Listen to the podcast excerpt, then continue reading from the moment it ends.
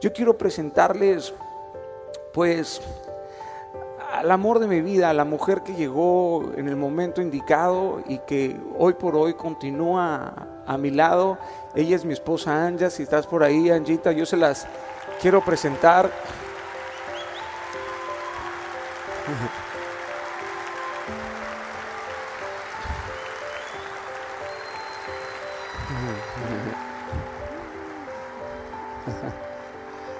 Eh,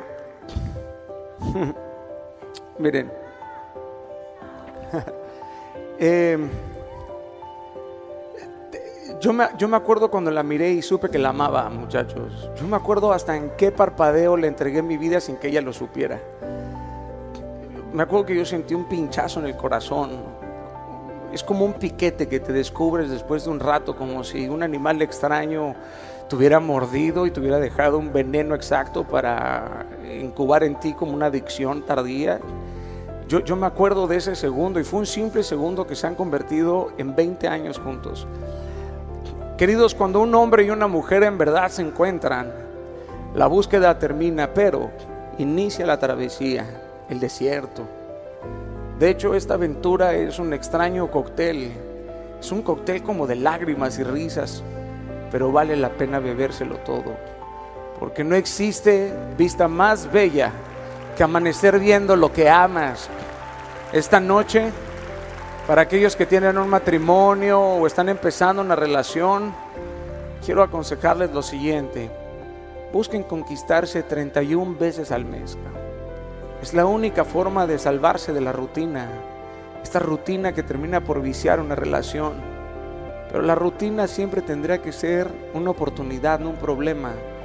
Úsenla para profundizar en ustedes, no para alejarse de ustedes. Háganse reír siempre, aunque en ocasiones tengas ganas de matarlo, de llorar.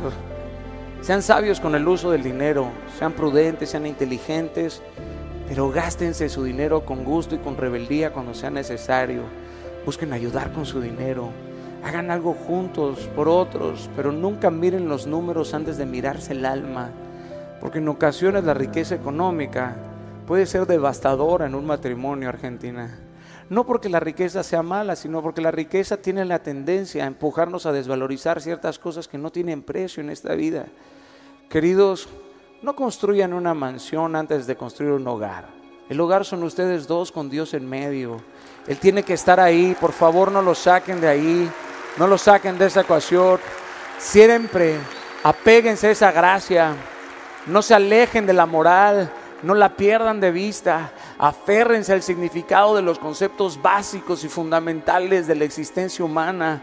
El perdón, la compasión, el honor, la gratitud, la risa, el servicio.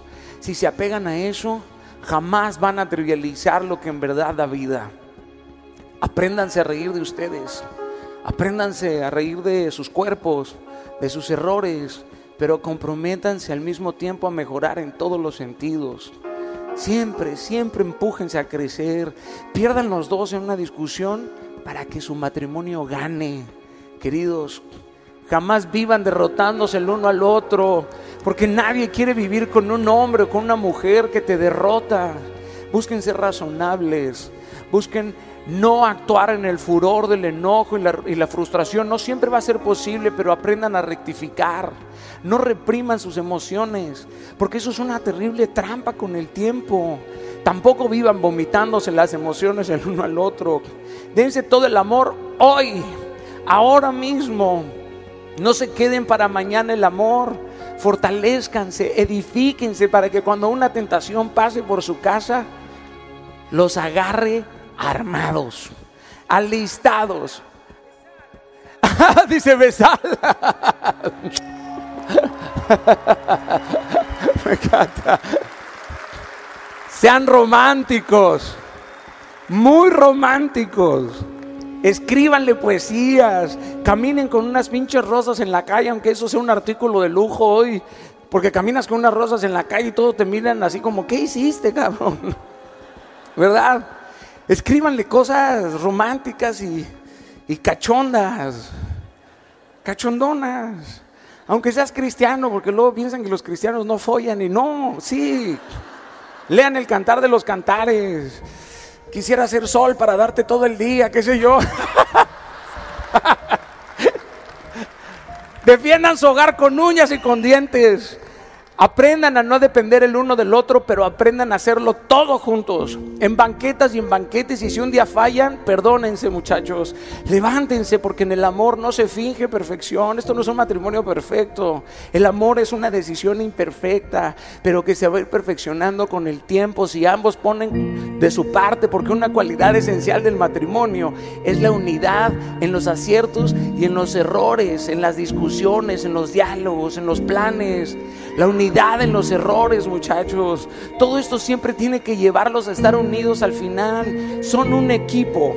¿Y qué pasa en los equipos? Lo más importante de un equipo es la voluntad de sus miembros. Hay cosas que cuestan cero pesos, pero que son indispensables en el matrimonio para los momentos difíciles en la pareja.